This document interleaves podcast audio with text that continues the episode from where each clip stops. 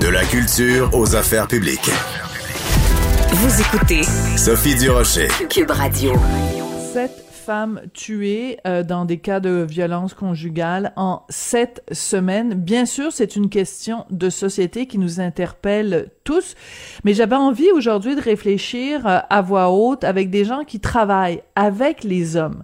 Et c'est pour ça que j'avais envie de parler à Sabrina Nadeau. Elle est directrice d'Acœur d'Hommes, un réseau d'aide pour les hommes pour une société sans violence. Madame Nadeau, bonjour. Bonjour. Comment ça se passe chez vous, dans votre réseau, Madame Nadeau, à chaque fois qu'il y a dans euh, les nouvelles un nouveau cas de violence conjugale et surtout quand ça se termine par la mort violente d'une femme? Comment, comment les gens réagissent chez vous dans le réseau? Pour nous, on réagit avec énormément de tristesse et de frustration parce que euh, on dit encore un autre qui est passé au travers des mailles du filet encore un autre qu'on a échappé. Euh, c'est ça qu'on dit. encore quelqu'un qui n'a pas demandé d'aide à temps, puis qui n'a pas, euh, qui pas été en mesure euh, de d'arrêter d'avoir des comportements violents. Parce que vous, dans votre réseau, ce que vous avez réussi à prouver au fil des ans, c'est que la prévention, ça fonctionne effectivement, ça fonctionne. Euh, malheureusement, souvent, euh, les, hommes ou les personnes qui consultent nos services sont déjà euh, rendus plus loin dans le processus. Donc, on n'est plus dans la prévention, on est surtout dans le, le, curatif, c'est-à-dire d'essayer de déconstruire, de, de, de, de défaire les, les, les mécanismes d'utilisation de la violence. Donc, c'est ce qu'on essaie de travailler avec ces personnes-là. Mais c'est certain que l'idéal, c'est de le faire euh, le plus tôt possible, même de le faire euh, au niveau de sensibilisation, au niveau des enfants, des adolescents, au moment où justement euh, ces comportements-là ne sont pas cristallisés dans les habitudes. Hmm. Comment on fait de la prévention, Madame Nadeau? Ben simplement en en parlant. Ce qu'on fait présentement, je vous dirais, c'est épouvantable qu'on doive attendre euh, de, voir des choses comme les, les féminicides. C'est épouvantable. Pour nous, on ne comprend pas qu'on doit toujours attendre que ce soit des événements comme ça qui font en sorte qu'on en parle. Donc, euh, si on peut seulement voir euh, un peu un minuscule côté positif à ça, c'est que ça va peut-être devenir enfin une priorité pour tout le monde, euh, la lutte contre la violence conjugale. Fait que c'est, la première chose. Donc, d'en parler, c'est la première chose. Encore faut-il en parler comme il faut. C'est-à-dire? il faut vraiment euh, mentionner à tout le monde, faire comprendre à, la société en général que les comportements euh, qui constituent la violence sont pas seulement les comportements de violence physique. On parle de, de, contrôle, on parle de harcèlement, on parle de violence envers les objets, on parle de, de, de, violence verbale. Euh, puis, tu sais, je donne souvent un exemple par rapport à la violence envers les objets, parce que souvent les gens vont dire, ben voyons, c'est pas pas vraiment de la violence. Taper dans un mur, on tape pas personne. Sauf que mm-hmm. quand un père euh, fait un trou dans un mur, et euh, que son enfant revient de l'école ou sa femme, à chaque fois qu'elle passe devant le mur, elle voit euh, hmm. le, trou dans le mur, ben le sentiment euh, de peur, de, de, de, de, toutes les conséquences que ça peut entraîner, d'avoir cette espèce d'épée de Damoclès sur la tête, puis de se dire bon ben la prochaine fois c'est peut-être moi qui va recevoir le coup. Donc c'est des la plupart des gens qui consultent nos services au début sont pas conscients que tous ces, ces gestes-là constituent hmm. de la violence. Donc, c'est vraiment d'expliquer qu'il y a plusieurs formes de violence. Puis, ce qui est merveilleux, c'est que la nouvelle campagne euh, de, de sensibilisation du gouvernement adresse ça. Euh, voilà, j'allais vous en parler. Oui, effectivement. Puis ça a déjà même donné des résultats. On a, on a eu des appels dans, dans plusieurs euh, euh, de nos organismes suite euh, à, la campagne. Donc oui, ça fonctionne la sensibilisation. Puis le but au fond, c'est de, de susciter la demande d'aide. Ce qu'on veut, c'est que les, les personnes viennent consulter. Ça, je trouve ça très intéressant ce que vous me dites, Madame Nadeau, parce que je m'en allais justement vous parler de cette campagne euh, qu'on voit en ce moment à la télé. Et c'est euh, bon, j'aimerais ça en avoir un extrait, mais bon, essentiellement, on va le raconter pour ceux qui l'ont l'ont pas vu. C'est des hommes qui sont mis dans un contexte où euh, ils se font parler comme eux parlent à leur conjointe.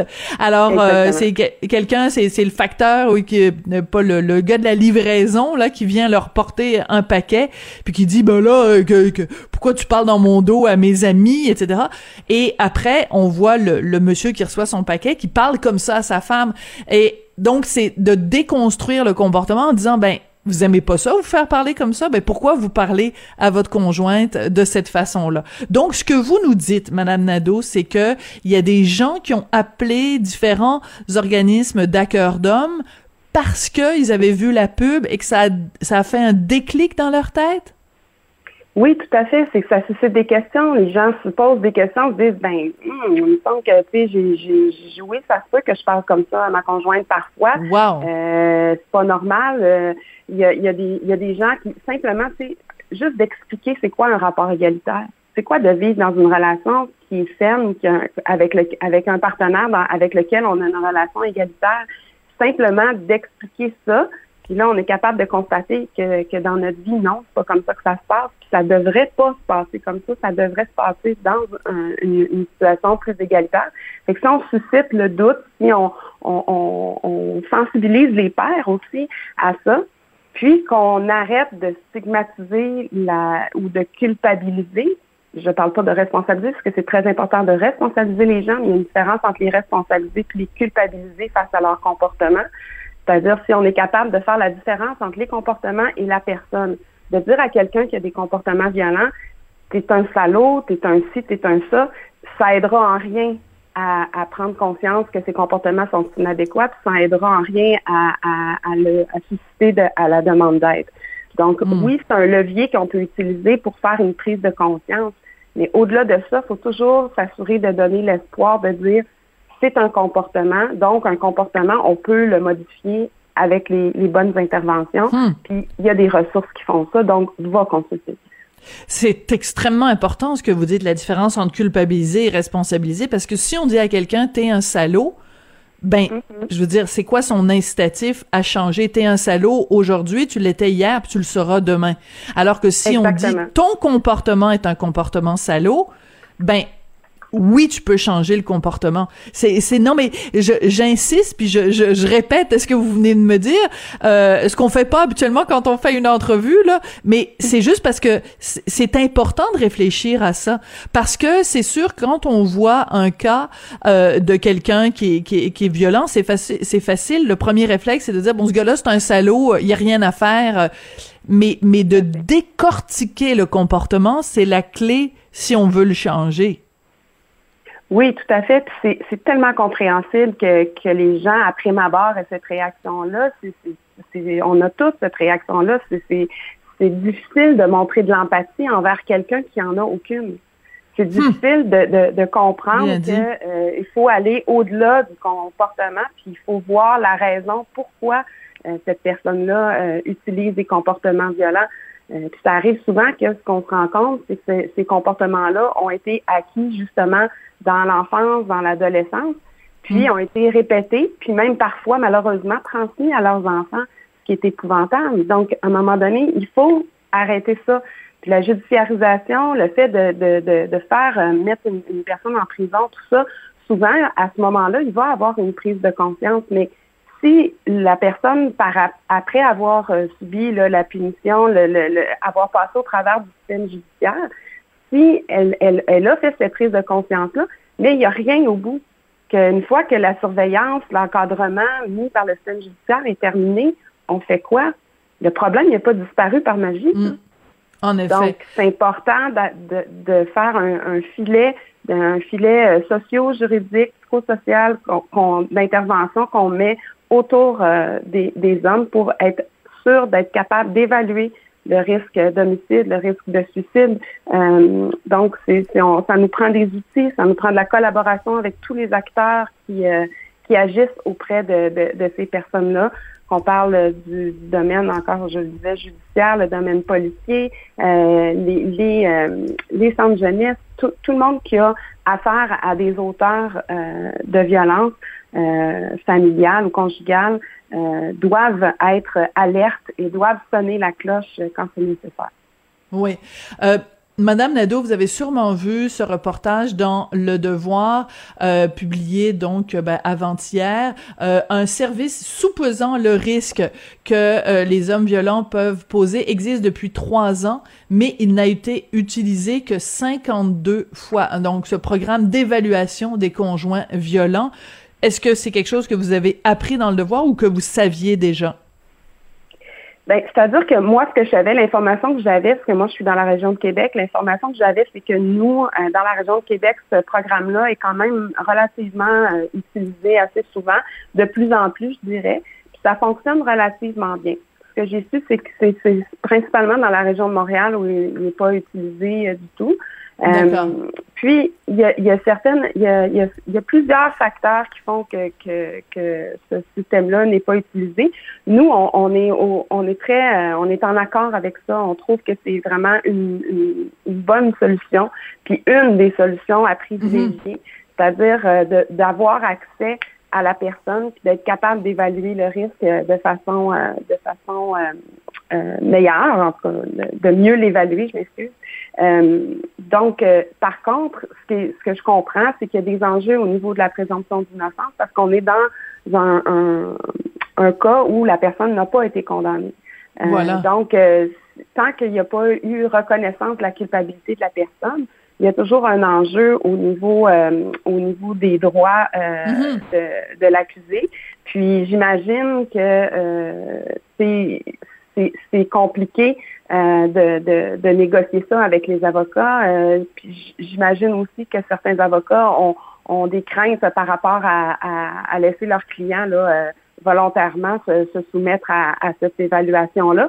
Alors qu'au contraire, ce qu'on qu'on remarque quand c'est bien fait, c'est que les conditions de remise en liberté sont adaptées à la personne, puis on est en mesure de les respecter. Je vous donne un exemple c'est arrivé qu'on a vu des conditions de, de, remise en liberté qui étaient euh, pratiquement dans la pratique, puis encore, encore plus en temps de pandémie, impossibles à respecter. Je vous donne un hmm. exemple. Euh, le seul logement où la, où le, la personne auteur euh, doit déménager, c'est celui, par exemple, chez sa mère, qui est à moins de 500 mètres ou moins de, d'un kilomètre de, celui de la victime. Puis là, ben, personne n'a pensé que physiquement, c'est impossible de, remplir cette condition-là. Donc, c'est vraiment d'avoir les meilleures conditions parce qu'il ne faut pas oublier que lors de ces évaluations-là, qui est intéressant aussi, c'est qu'on a le côté, on a la version de la victime.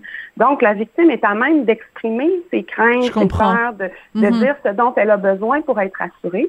Puis, on est en mesure d'adapter à chaque cas les, euh, les mesures euh, de, de, de protection.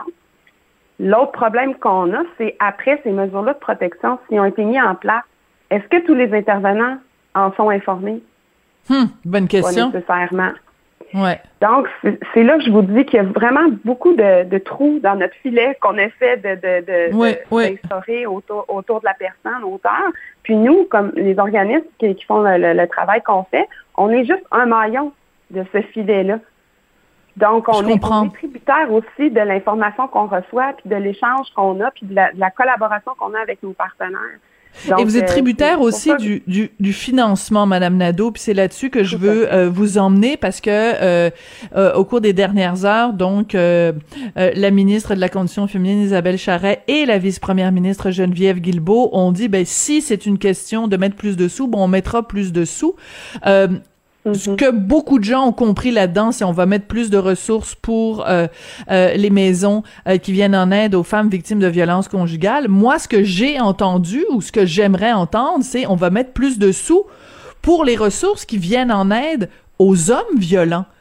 j'ai l'impression qu'il y a comme encore un préjugé quand on dit qu'on va mettre de l'argent pour trouver une solution à ce problème-là quand on donne de l'argent pour venir en aide aux hommes, on se fait dire ah ben là euh, pendant ce temps-là vous en donnez pas aux femmes, alors qu'on comprend pas que les deux font partie de la même problématique. C'est ça. Historiquement, euh, au niveau de, l'enveloppe totale de, budgétaire qui est allouée pour la lutte euh, à la violence conjugale, historiquement, nous, on avait, je vous dirais, entre 6 et 7% du financement global. Euh, puis dernièrement, avec le rehaussement qu'il y a eu, donc le gouvernement a, injecté de l'argent euh, pour euh, le réseau des maisons d'hébergement, pour l'adaptation des services, tout ça aux victimes. Et nous, on dit bravo parce qu'il n'y en aura jamais assez. Mm-hmm. C'est vraiment important qu'il y ait des, des, ressources nécessaires pour les victimes. Mais comme vous le dites bien, pour chacune des victimes, derrière cette problématique-là, puis derrière cette victime-là, il y a un auteur. Donc, si on, met toutes les ressources d'un côté sans mettre l'équivalent de l'autre côté, puis là, ce, où j'allais en venir, c'est qu'avec le rehaussement, on, est, on a descendu notre financement, on est rendu autour de 3,8% Ah oui. Donc, ça a fondu au soleil, puis c'était déjà minimal. Donc, euh, c'est ce qui fait en sorte qu'au niveau de la prévention, nos organismes qui ont l'expertise pour travailler auprès des auteurs sont pas en mesure d'utiliser les fonds pour euh, hmm. développer des programmes de prévention, puis participer à l'élaboration de, de, de, solutions euh, innovantes là, pour euh, travailler en prévention. Nous, ce qu'on fait, c'est qu'on prend l'argent qu'on nous donne, puis on fait le, plus possible le curatif, puis on peine, on a des listes d'attente, hmm. donc déjà c'est pas suffisant pour le curatif, fait que c'est un peu utopique de penser qu'avec ce, ce montant-là, on peut aussi faire de la prévention, même si je vous le dis, là, ils font des miracles dans les organismes comme je comprends. C'est assez spectaculaire ce qu'ils réussissent à faire avec le peu qu'ils ont. Mais euh, moi, je pense que a vu... des fois, il y a du découragement, puis il faut, il faut les encourager là, à continuer Absolument. Et on a vu, on a vu la semaine dernière également euh, une sortie publique où on, on, a appris que bon, il y a la, la demande avait euh, augmenté, mais que bon, il y avait des listes d'attente parce qu'il n'y a pas suffisamment de, de, ressources pour aider. Donc, on, on, on, essaye de prendre le problème à la source, mais on n'y arrive pas. Donc, l'idée, c'est pas d'enlever du financement au groupe de femmes, c'est d'augmenter le financement global pour qu'on puisse aussi travailler euh, en, prévention. Je pense que ça, tout le monde a, bien saisi ça, même si on reste encore avec ce tabou. Chaque fois qu'on dit qu'on donne de l'argent pour venir en aide aux hommes, il y, a des réticences, puis il y a des grincements dedans. Puis je pense qu'on a contribué aujourd'hui à, rééquilibrer les choses. Madame Nadeau, merci beaucoup d'être euh, venue nous, nous parler euh, aujourd'hui. Et euh, ben écoutez, euh, bon courage pour euh, la suite des choses. C'est toujours triste, bien sûr. c'est cette série de, féminicides, ça doit être l'occasion pour nous de, de réfléchir collectivement aux sources, aux sources du mal. Merci beaucoup, Madame oui, Nadeau. Je vous... Oui, Merci à vous. Je vous, je vous dirais qu'on va avoir, on, on, prépare un télédon avec, c'est à l'initiative de Madame Jocelyne Cazin. Il va y avoir un télédon euh, qui va réunir euh, euh, à cœur d'homme et euh, le réseau des CAVAC.